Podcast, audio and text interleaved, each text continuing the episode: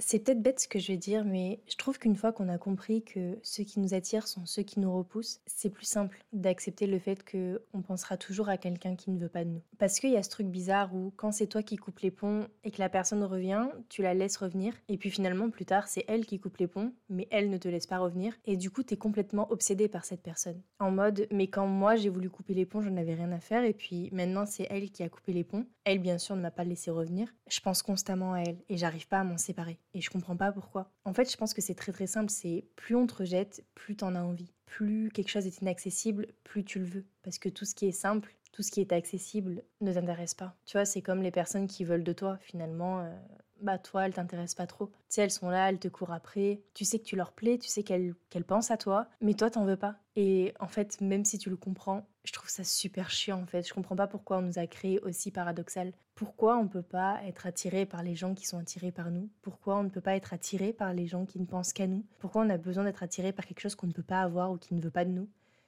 Je comprends pas.